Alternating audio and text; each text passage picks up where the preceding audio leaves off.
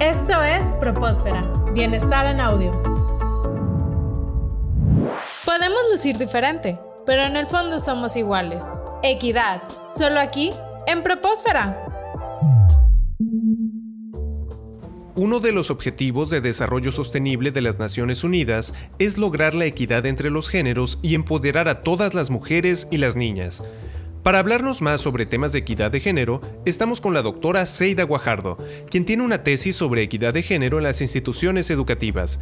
Actualmente trabaja en Universidad Tech Milenio y difunde diferentes iniciativas sobre este importante tema. Hola Seida, gracias por estar aquí. Gracias a ti y gracias por la entrevista. Seida, cuéntanos, ¿por qué decidiste participar en la búsqueda de la equidad de género? ¿Hubo alguna razón en particular para que decidieras involucrarte en este tipo de iniciativas? Yo participo activamente en la búsqueda de la equidad por varias razones. La principal es porque desafortunadamente, al igual que muchas otras mujeres, he vivido situaciones de violencia, mismas que busco prevenir en otras mujeres que son mis contemporáneas e incluso en las siguientes generaciones. O lo que a mí me pasó, no quiero que le pase nunca a nadie más y es por eso que soy, eh, participo activamente en temas de equidad de género.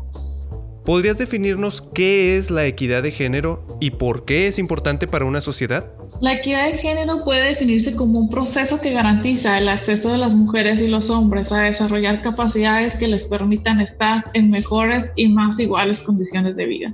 La equidad de género es importante por muchas razones, por justicia, para que cada persona desarrolle su máximo potencial, porque aún en nuestros días hay brecha salarial y porque en general la inequidad de género perjudica a las personas y a su bienestar eh, de muchas maneras. En general, cualquier tipo de discriminación, ya sea por género, religión, etcétera, perjudica el bienestar de las personas y la universidad qué acciones está realizando, es decir, qué está haciendo TecMilenio por la equidad de género entre estudiantes, profesores y colaboradores. En la universidad tenemos diferentes iniciativas, eh, te comento algunas, por ejemplo, participamos en la iniciativa de He4She en coordinación con el TEC de Monterrey, también tenemos una campaña de comunicación con pendones, pósteres eh, para prevenir la violencia y fomentar la equidad, hacemos pláticas y paneles que se transmiten a nivel nacional y también tenemos cursos para docentes eh, que han sido diseñados a través del Centro de Reconocimiento de la Dignidad Humana del TEC de Monterrey.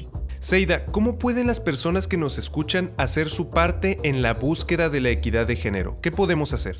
Hay acciones muy sencillas que se pueden implementar desde casa e incluso en nuestros lugares de trabajo. Te comento algunas.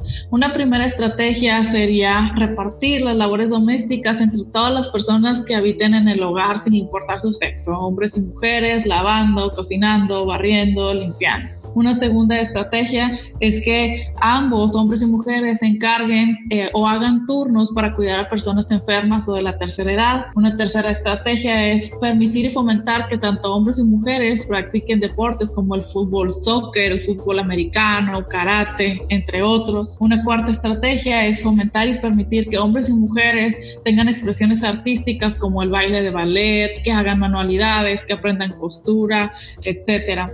Eh, una estrategia más es permitir y fomentar que hombres y mujeres desempeñen cualquier profesión, ya sea carpintería, nutrición, herrería, enfermería, entre otras. Eh, permitir que hombres y mujeres expresen sus sentimientos y evitemos frases y creencias como los niños no lloran, pareces nena, este tipo de frases que hacen que hombres y mujeres eh, retraigan la expresión de sus sentimientos y les afecte de manera negativa en su bienestar. Por último, ¿algo que te gusta agregar para las personas que nos escuchan? ¿Algún comentario de cierre que nos quieras compartir? Sí, claro. A mí me gustaría invitar a la comunidad en general a utilizar sus fortalezas de carácter, de curiosidad y amor por el aprendizaje para buscar información sobre estos temas. Me gustaría invitarles a cuestionarse y tratar de identificar aquellas prácticas que actúen en detrimento de la equidad de género.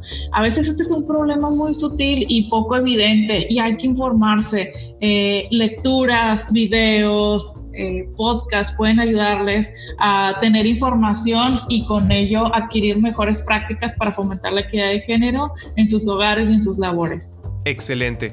Muchísimas gracias, Aida. Te agradecemos mucho tu tiempo y esta interesante información que sin duda podremos aplicar. Esperamos tenerte aquí nuevamente en este programa. Claro que sí.